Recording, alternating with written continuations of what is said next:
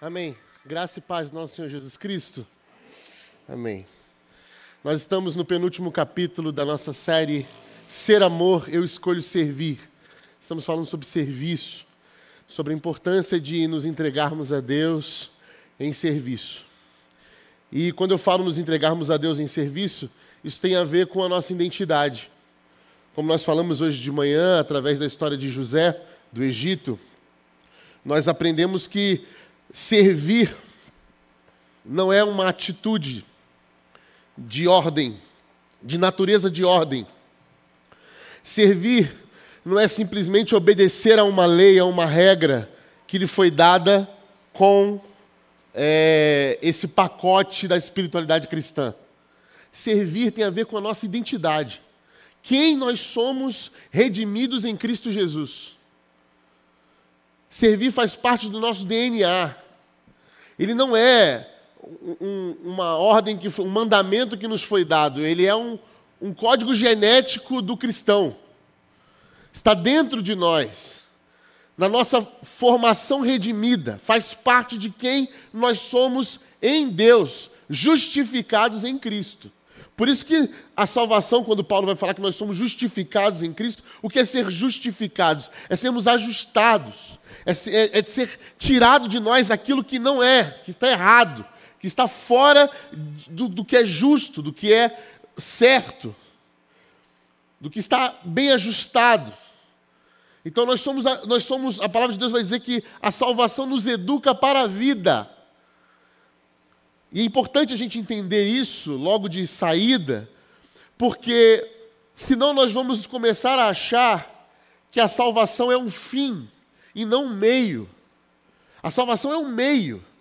É o um meio pelo qual Cristo, Deus escolheu, através de Cristo, nos resgatar, nos restaurar a identidade, para, como filhos dele, sermos seus representantes aqui na terra certo? Nós estamos aqui para representar a, Deus, representar o Cristo. E a salvação é esse meio pelo qual Deus escolheu se relacionar com o homem, resgatar o homem, resgatar o relacionamento que foi quebrado lá atrás, quando desobedecemos a Ele. Portanto, servir é este meio pelo qual a gente se conhece em Cristo Jesus. De fato, quem nós somos, o que nós nascemos para ser. E de ponto de partida, eu quero que essa seja uma base para o que nós vamos falar essa noite. Abra sua Bíblia em Lucas, Evangelho de Lucas, capítulo 22. Lucas, capítulo 22.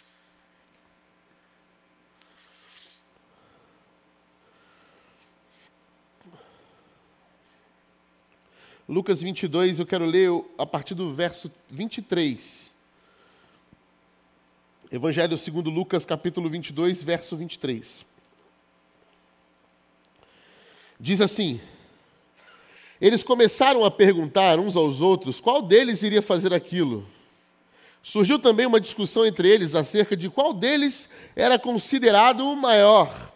Jesus então lhes disse: Os reis das nações dominam sobre elas, e os que exercem autoridade sobre elas são chamados benfeitores, mas vocês não serão assim. Ao contrário, o maior entre vocês deverá ser como o mais jovem, e aquele que governa como o que serve. Pois quem é maior, o que está à mesa ou o que serve? Não é o que está à mesa, mas eu estou entre vocês como quem serve. Vocês são os que têm permanecido do meu lado durante as minhas provações, e eu designo ou confio a vocês um reino, assim como meu Pai o designou a mim, para que vocês possam comer e beber à minha mesa no reino, no meu reino, e sentar-se em trono julgando os doze tribos de Israel. Até aí. Pai de amor, obrigado, Senhor, pela tua palavra. Que o teu Santo Espírito traga entendimento para nós e responsabilidade daquilo que vamos aprender essa noite. No poderoso nome de Jesus, amém. As nossas experiências existenciais falam muito para nós. nos ajudam a tirar conclusões sobre o que é a vida, como que a vida funciona, como que eu vou agir de certa forma. Cada um tem uma experiência de vida, cada um tem na sua existência histórias para contar que vão levar a conclusões. Cada um aprendeu de um jeito, numa cultura, viveu de um jeito e traz consigo né, isso que os novos filósofos vão chamar de a sua verdade.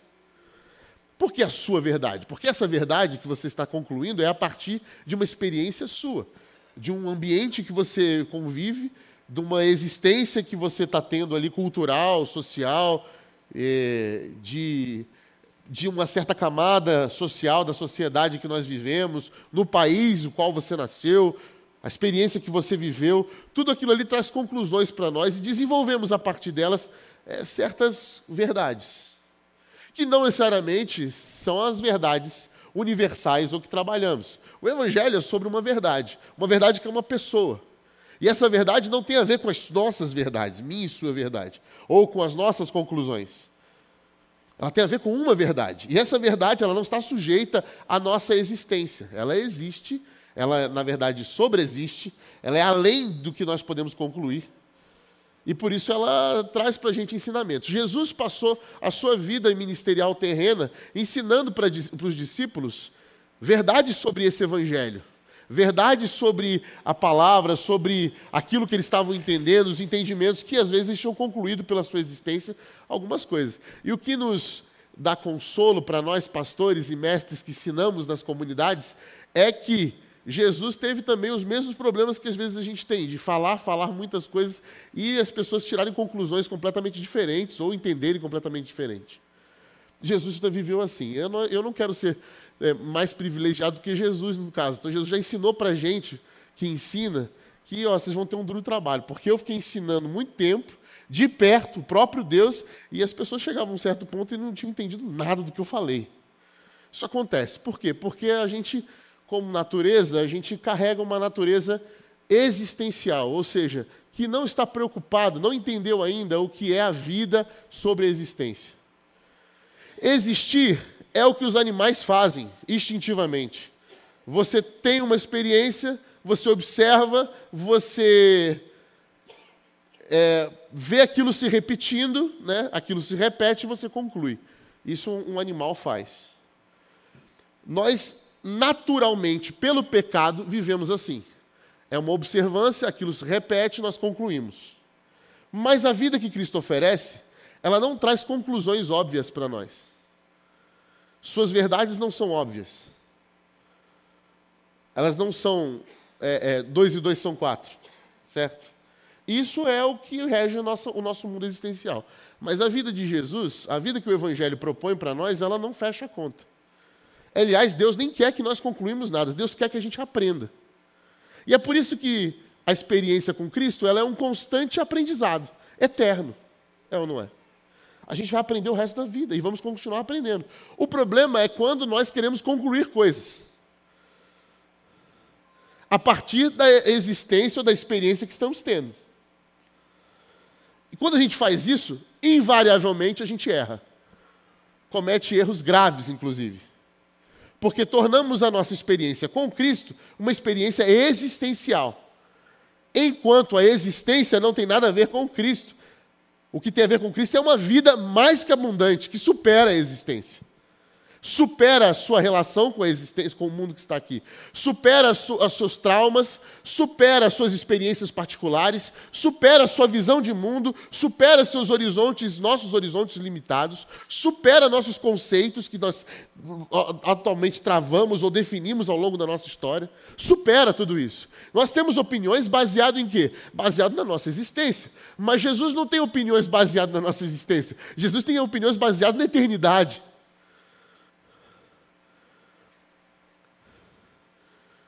E aí a gente vê o que? Nesse texto, uma coisa muito engraçada acontecendo. Engraçada não, vergonhosa, vamos dizer assim. Porque o que Lucas está narrando é um momento em que, ou está, é um momento apoteótico. Jesus preparou aquele momento. Jesus afirma que o seu coração estava ansioso para ter aquele momento com os discípulos dele. Eu estava desejoso, a palavra é certa, desejoso. Jesus estava desejoso, meu coração estava desejoso por esse momento com vocês. Ou seja, era algo no coração de Jesus muito importante, nós podemos ver a gravidade desse, desse momento aqui.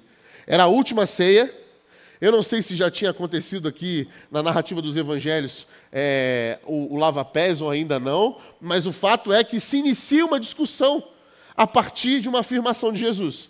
Que discussão que começa? Uma discussão que é uma discussão de garotos, de meninos. Sabe? Nossa, essa natureza bem, bem besta. Quem há de ser o maior no meio de nós? Gente, a gente está falando aqui de pescadores, operários, certo? Que ao contato com o poder, viram a pá de mar acalmando, cego vendo, né? É, coxo se levantando, começa uma crise de poder. A sua existência traz, no olho, traz nos olhos deles encheram. Olha, tem poder aqui, então quem há de ser o maior? Aonde vai cair esse manto de Jesus? Sobre quem? Porque para um judeu ir para os trabalhos braçais, que é o caso aqui dos peão que estava com Jesus, é porque ele não se deu a nenhum trabalho intelectual. Ele não se encontrou em nenhum trabalho intelectual. Você, ah, salvando um ou outro ali. Mas a maioria era peão que estava ali com Jesus. E eles estão ali agora discutindo, no final do ministério de Jesus, quem ia ser o maior.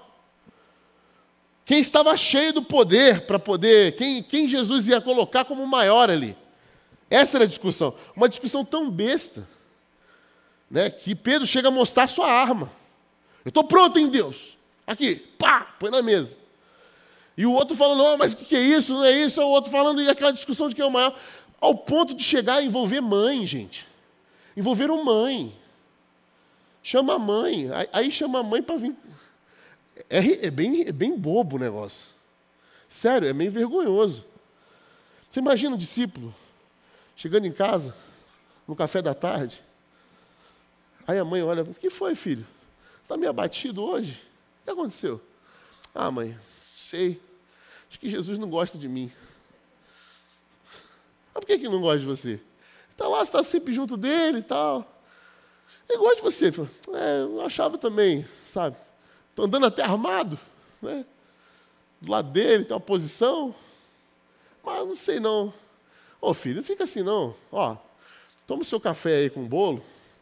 Um chazinho de erva cidreira, se acalma. Que a mãe, mesmo a mãe vai falar com ele. Pensa nisso. Aí vai a mãe falar com Jesus. Gente, está na Bíblia, tá? Marcos capítulo 10, vocês estão duvidando? É esse o teor da reunião de pais aqui, adolescente com professores. Aí chega a mãe, vai falar com Jesus. Ô Jesus, ó, meu filho é um filho bom, o menino tem potencial. Né? Tem como sentar à direita e à sua esquerda quando o reino for estabelecido? Olha, gente. Pensa.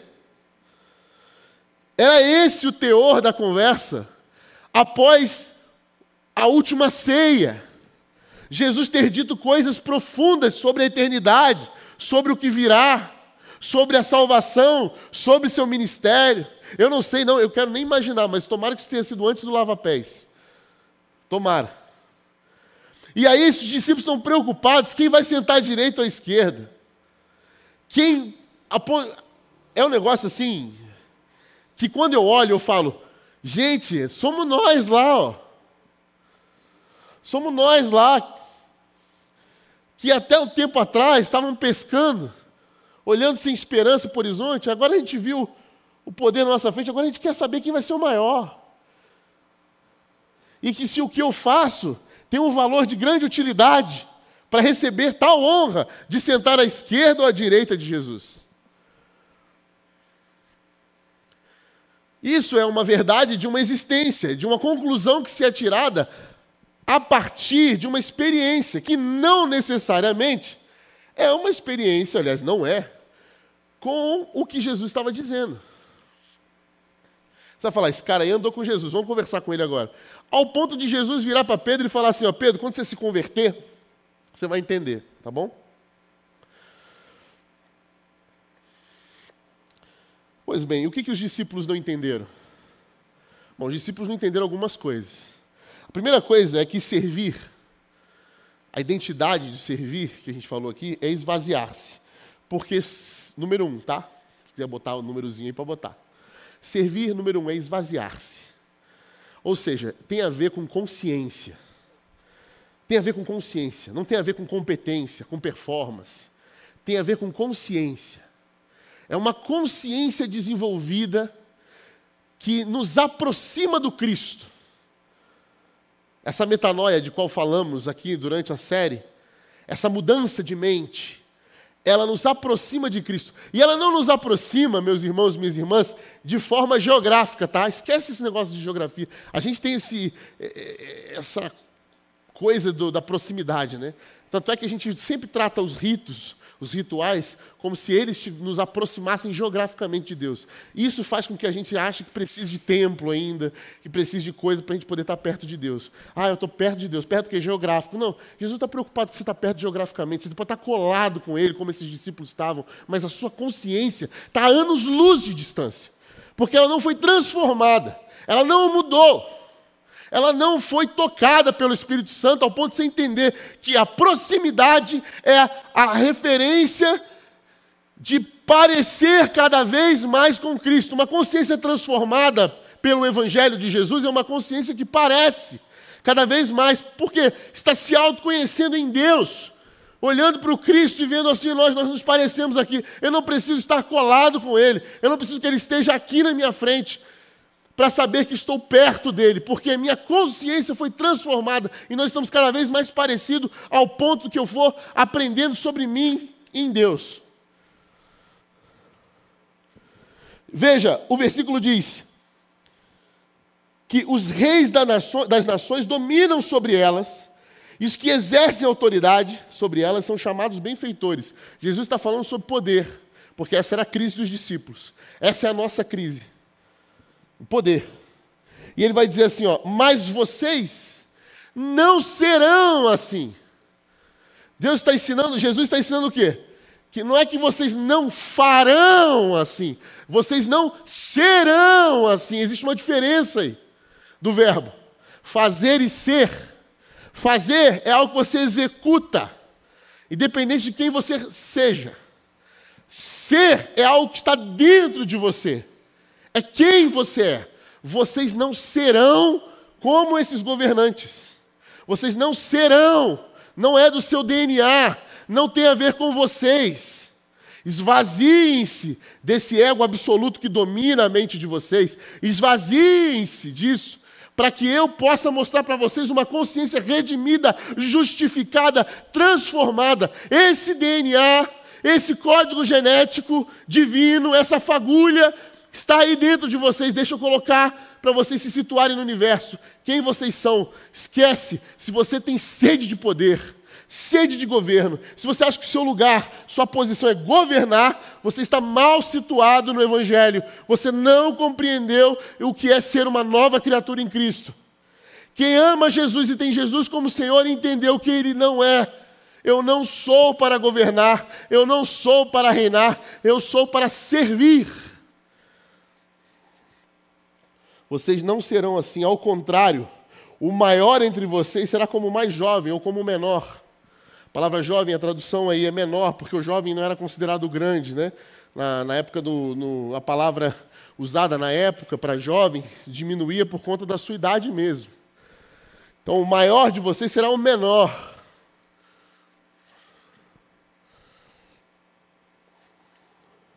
E aquele que governa aquele que tem cargo de governo, aquele que possui algum poder, que lhe é atribuído algum poder social, o que, que ele deve fazer?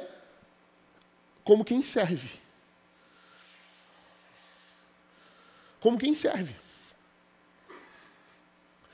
Ou seja, Jesus não está falando sobre profissões, Jesus não está falando sobre fazer alguma coisa, exercer um cargo, Jesus está falando sobre quem você é e quem você é, embora é, dotado de poderes, de autoridades dado pelo mundo que, viva, que nós vivemos, você não usurpa disso de modo a que você pense que você tem poder sobre aquilo ou sobre o outro. Você sabe que sua posição de governo é para servir. Hoje, como vimos com José do Egito, quando ele entendeu sua identidade em Cristo, quando José entendeu que não era Zafenate Panéia, mas era José, ele entendeu que seu governo sobre o Egito era para quê, meus irmãos e irmãs? Salvar vidas.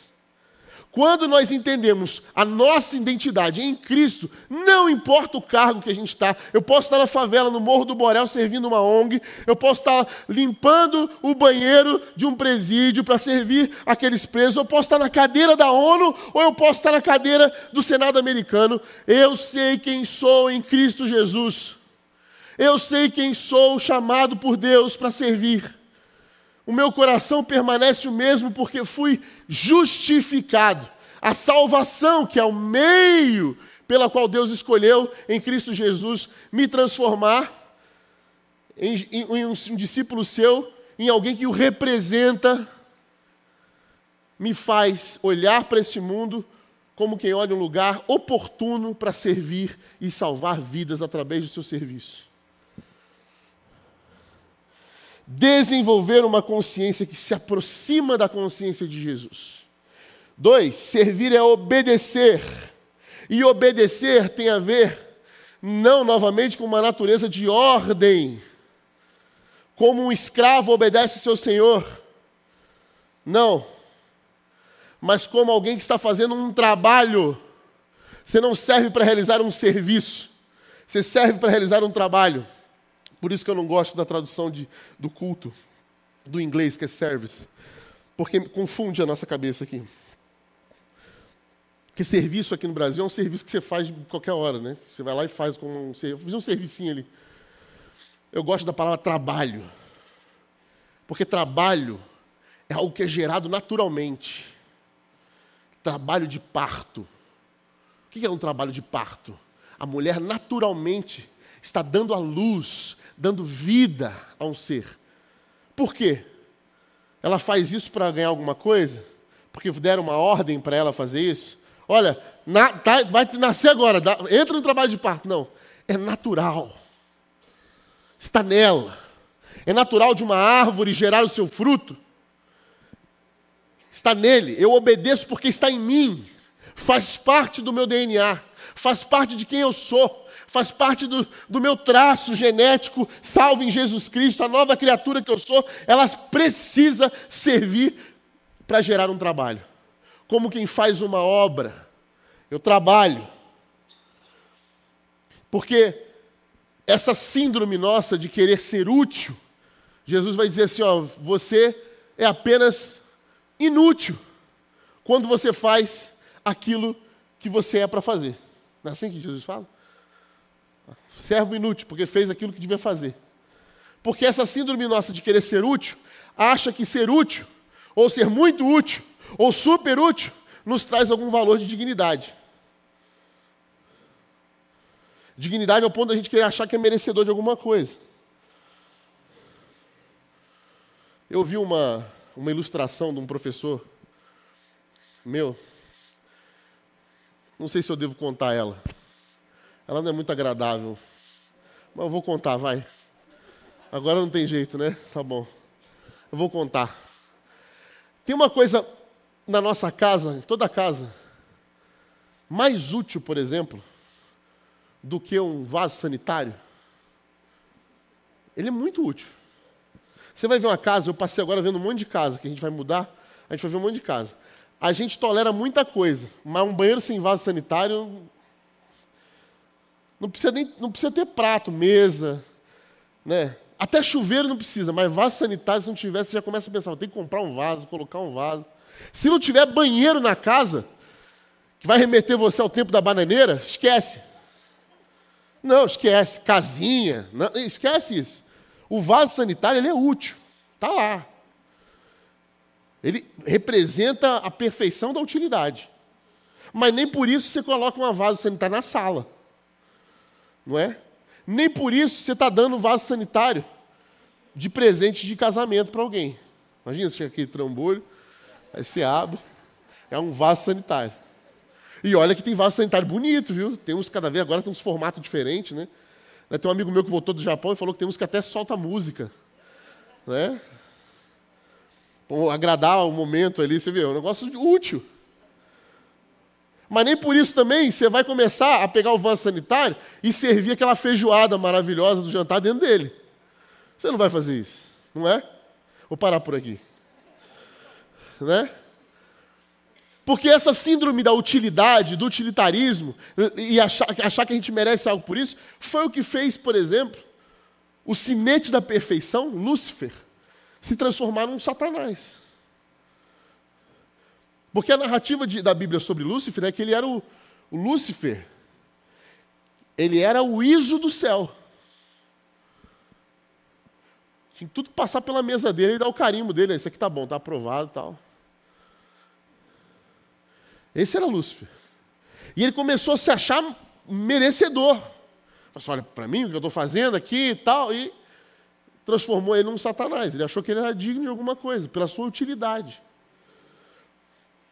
Agora, o que é mais engraçado é que Lúcifer vira Satanás, é rebelde, abriu o sindicato lá dos anjos, do demônio que virou demônio, fez aquela revolução rebelde, piquete tudo mais, levou com ele um terço do céu, tudo mais, mas continua sendo útil. Continua sendo útil. Quem conhece a história de Jó? Todo mundo acha que a história de Jó, que quem promoveu a, as desgraças na vida de Jó foi, foi o, Satanás. Mas não foi Satanás. Deus, na verdade, olhou para Jó e falou assim: Olha, Jó está muito aí pomposo, achando que está fazendo. Eu preciso falar algumas coisas para Jó, mas eu preciso primeiro mostrar para ele algumas coisas. Aí, Deus fez uma reunião, e aí nisso, estava passando distraído, né, o Satanás, e falou: Satanás, capeta, chega aí. Aí o capeta distraído, falou: oh, tudo bom? O que você está fazendo? Eu estava dando uma volta pela terra aí.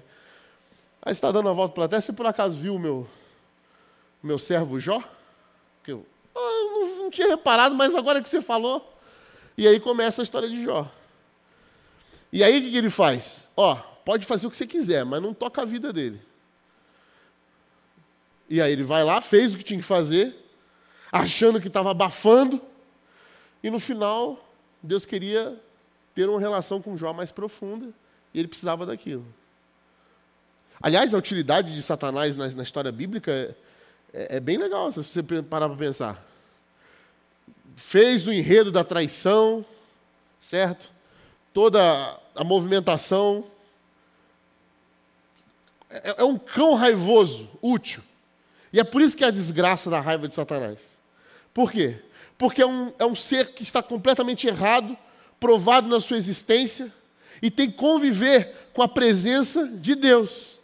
Tem algo pior do que você ser uma pessoa completamente errada em tudo que você faz e conviver com uma pessoa que é completamente certa em tudo que faz, em tudo que diz. Esse é o inferno de Satanás. Né? Pensa, usa esses exemplos menores para não ir para Satanás, para o evento cósmico. Né? Eu fiquei pensando, tem coisa pior que mexe mais comigo, por exemplo, com o meu ego, né? com a minha imagem, com a minha visão de saúde, do que ter um pastor que completa hoje mais de 50 anos e é mais saudável que eu. Não é? é? É uma sensação horrível. Né? Aí você fala, emagrece? Ah, bem-vindo ao meu mundo. Né? É isso. E agora multiplica isso por mais. Esse é o inferno. Nada pior do que um servo que se acha merecedor de alguma coisa porque esse é um Satanás. Então obedeça incondicionalmente. Três, servir é entregar-se. E entregar-se tem a ver com colocar sua vida naquilo. É entender que se eu sou assim, eu preciso viver desse jeito. É um estilo de vida. Não é, um, não é uma, uma lei, não é um mandamento. Ó, oh, agora eu mando vocês, sirvam. Não. É um, um jeito de viver. Um jeito de viver um jeito de viver. A gente precisa se entregar, abandonar, abandonar, entregar-se, tá? Abandonar as nossas defesas, os nossos preconceitos, as nossas conclusões. Deus não quer que você tenha conclusões, Deus quer que você aprenda. Quem conclui é Deus. Quem conclui é Deus. Nós estamos aqui como representantes do caráter e do coração de Deus. Não somos concluidores de nada. nós não somos donos da verdade. Nós conhecemos a verdade e a verdade nos libertou para aprendermos, nos libertou de conclusões. Abandone as conclusões, abandone os preconceitos, abandone as ideias que você tem construído a respeito do que é servir. Quatro, servir é adorar, é representativo. Porque esse era o problema de, dos discípulos. Os discípulos entendiam muito bem Jesus perto e a favor, mas eles nunca entenderam, nunca entenderam Jesus dentro e através. E é por isso que Jesus virou para eles e falou assim: bem-aventurados vocês que viram e é, você, ó, vocês viram e creram, mas bem-aventurados os que não viram, não verão e crerão. Por quê? Porque eles já entendiam essa coisa, Jesus está aqui perto, ele é o nosso favor. Isso até misturava as ideias, porque eles achavam, estavam no conceito do Velho Testamento, que é o quê? O Deus que luta pela gente. E Jesus está falando, vocês não entenderam ainda o conceito de estar dentro de vocês e através de vocês. não é perto e a favor, não é uma relação de, de troca de benefício. Você está perto aqui, você é o cara, eu me grudo com você, e como você tem muito poder, nós vamos ganhar. Sabe quando você batia o time na escola, que você queria, você não jogava muito bem futebol, então você, fica, você ficava o quê? Tomara que aquele cara me, me escolha, porque eu fico num time bom, e aí ele vai ficar no meu time bom, gente vai ganhar. Por quê? Porque eu tenho um cara bom no time. Era esse mais ou menos o raciocínio de Jesus. Eu vou no, no, time de Jesus porque eu sei que o cara é bom, o cara é filho de Deus aqui, ele está dizendo, mas está fazendo uns milagres, eu acho que ele é mesmo. E, eu, ele está ao meu favor, porque eu estou aqui do lado dele. E é por isso que eles estão perguntando: e aí, vou sentar à direita ou à esquerda? Ô mãe, eu não sei se Jesus vai dar esse lugar para mim, não. Vai lá falar com ele. É isso. Que nós somos criaturas carentes nessa existência. E a gente quer garantir o nosso, perto e a favor. Mas Jesus está ensinando para a gente dentro e através. É Cristo em você. Está ensinando a gente a ter entendimento. E o que é ter entendimento? É agir pela consciência transformada pelo Evangelho e não pelo nosso estômago. Porque o estômago é esse lugar das vontades, dos desejos. E a gente precisa submeter o nosso estômago à nossa consciência transformada. Porque senão a gente vai achar que a autoridade tem a ver com o que eu posso ou não fazer. Mas a autoridade tem a ver com uma consciência de quem é que eu estou representando. Dentro e através. Eu sou representante de Cristo. Ele age através de mim. Eu sou um pequeno Cristo. Ele age através de mim. E é sobre isso então, quando eu oro para Deus, eu não falo, Senhor, faça isso para mudar, para poder fazer, para me favorecer. Eu falo, Senhor, me usa para fazer isso que precisa ser feito. Me usa, Senhor, para servir aqueles que precisam ser servidos. Me usa, Senhor, através de mim, para ser esse amor necessário. Me usa, Senhor. Cinco, servir é ressignificar essa consciência. Ressignificar o quê? a nossa história. Ressignificar a ideia de que quem é o maior, quem é o melhor. Jesus está ensinando aqui para eles sobre quem é o maior. Por que, que ele está falando isso? Porque existe já um significado rodando no mundo. E existe no nosso também. Que os maiores são os governantes. Quem tem poder. Jesus está dizendo: não, não é. Não é. Não é. Vocês. Não, mas eu estou entre vocês. Olha, ele vai dizer assim: o maior não é o que está à mesa. Ele está jogando o quê? A pergunta de que é óbvia. De que quem está à mesa é servido pelos escravos. Esse não é o maior? No mundo em que vivemos, esse não é o maior? O maior não é aquele que manda e desmanda, é o que fala para os outros fazerem. Esse não é o maior? O maior não é aquele que é de ordem a natureza de ordem, de dar, falar o que tem que fazer, o outro obedecer, isso não é o maior? Pois é, aqui no, no Evangelho não é assim. Porque, olha, eu estou com vocês com quem, com quem serve. Perceberam? E aí ele vai dizer assim, e é por essa, nessa, nessa lógica é que eu digo para vocês que vocês que permaneceram comigo nos meus sofrimentos, em tudo que eu passei, vocês vão herdar o reino de Deus. a vocês eu confio essa responsabilidade. A responsabilidade de manifestar esse reino de serviço por onde vocês forem.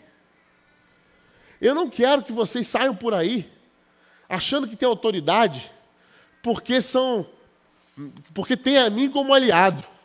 Porque eu tô no, vocês estão no meu time. Isso é natureza de ordem. Ninguém é transformado por isso. Ninguém é transformado por isso. Você pode manipular pessoas assim. Você pode fazer pessoas serem escravizadas, inclusive, por isso. Por esse tipo de pensamento.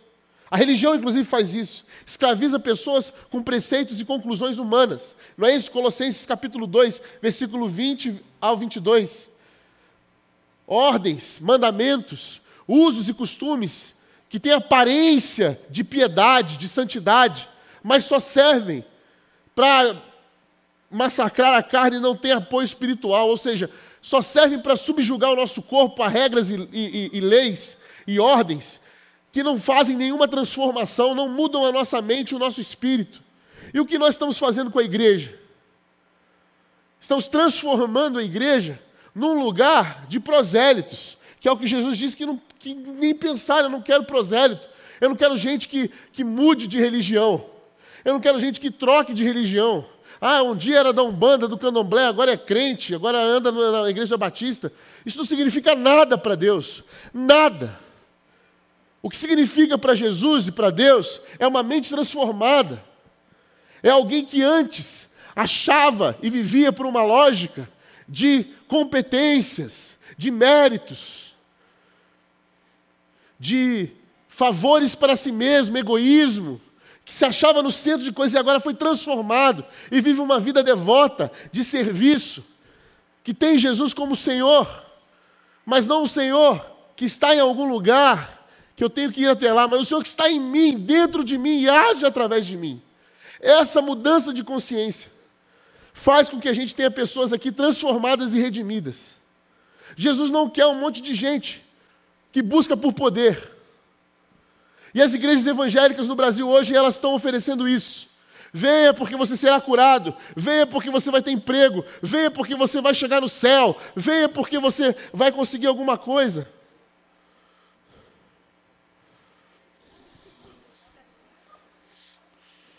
Ó o gatinho, veio aqui.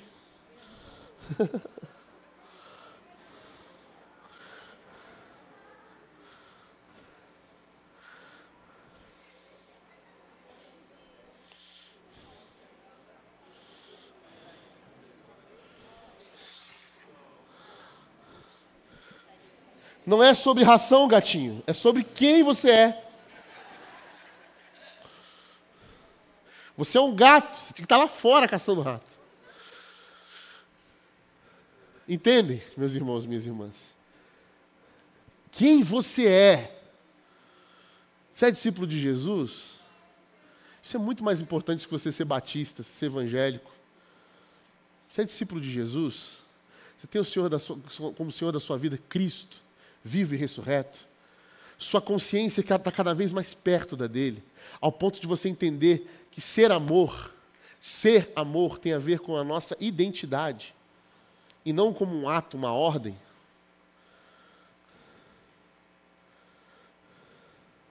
Eu vi uma vez um pastor contando uma ilustração muito boa. Ele disse que estava num lago correndo e ele parou para descansar e ele começou a ver um, um menino jogar um, um galho para o cachorro dele. Estava o cachorro dele, que era crente, e ele, menino que se achava Deus. E aí o menino começou a jogar o, o, o graveto. Diferente de um gato, o cachorro foi atrás do graveto, pegou o graveto e trouxe para o menino. Aí o menino foi e jogou no lago. O lago estava frio. E aí o cachorro olhou, olhou para o menino, olhou para o graveto e o menino apontando, dando ordem para ele pegar. Aí o cachorro entrou, pegou, voltou, se balançou todo com frio, entregou o galho para o menino. O menino pegou, e jogou de novo no lago. Aí o cachorro ficou olhando para o menino. Isso é natureza de ordem. Isso é um menino com crise de poder. Que fica mandando para mostrar que ele manda. Nós não somos isso.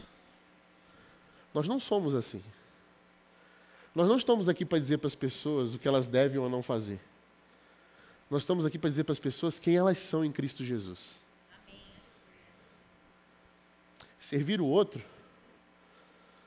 é dizer para elas que a identidade delas não está vinculada a uma lista de tarefas. Porque se você fizer isso aqui, você é crente, se você não fizer, você não é crente. Nós não, não somos o que fazemos ou o que deixamos de fazer. Nós somos o que somos porque Cristo nos salvou e nos justificou e entregou em nós uma salvação que nos leva como um meio para um fim. Que fim? Ser amor, servir. É por isso que nós carregamos este livro como um guia para a nossa vida, para a gente lembrar das palavras de Jesus quando disse para mim e para você: vocês agora não são mais escravos, servos, escravos, né, que é a palavra original, como alguém que faz o que eu mando e obedece. Vocês são amigos.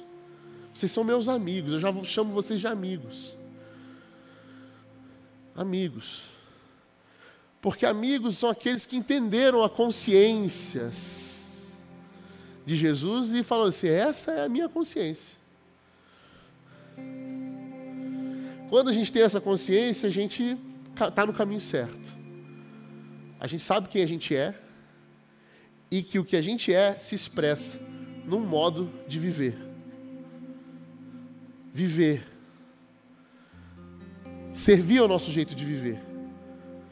Cuidar é o nosso jeito de amar. Esses são os discípulos de Jesus. Nós não somos um lugar que oferece poder. Porque isso, isso nós não somos. Jesus disse: vocês não são assim. Vocês não são assim. Toda vez que você tiver com a sua crise de poder, como os discípulos tiveram, dobre os seus joelhos, fique em silêncio. Deixe que o pai te pegue assim, ó, pertinho dele e fala assim, ó, filho, você não é assim. Eu lembro da minha mãe, uma vez que ela me pegou mentindo. Eu era pequeno. Eu lembro até hoje que ela falou para mim.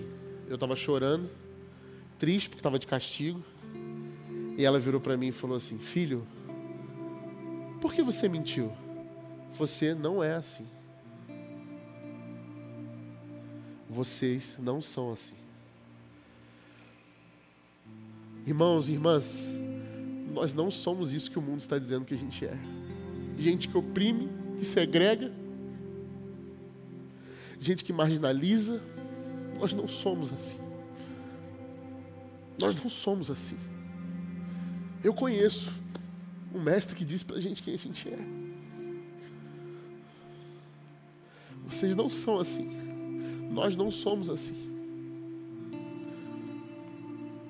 E se você vive essa crise na sua vida, como eu, eu quero orar por você essa noite eu quero que você venha aqui à frente. Que eu quero orar porque ao que me cabia nessa série eu termino hoje à noite. Próximo domingo, o Fábio e o Caleb vão encerrar.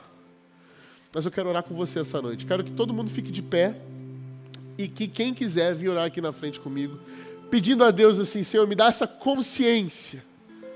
Essa consciência que me dá essa autoridade de representar o seu caráter bondoso, o seu coração amoroso.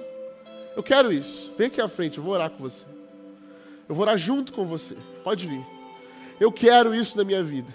Eu quero que Deus me lembre todos os dias de manhã, de joelhos, filho, Rodrigo, você não é assim. Não é. Igreja de Jesus, vocês não são assim. Eu sei quem vocês são. Porque eu chamei cada um de vocês. Eu chamei cada um de vocês.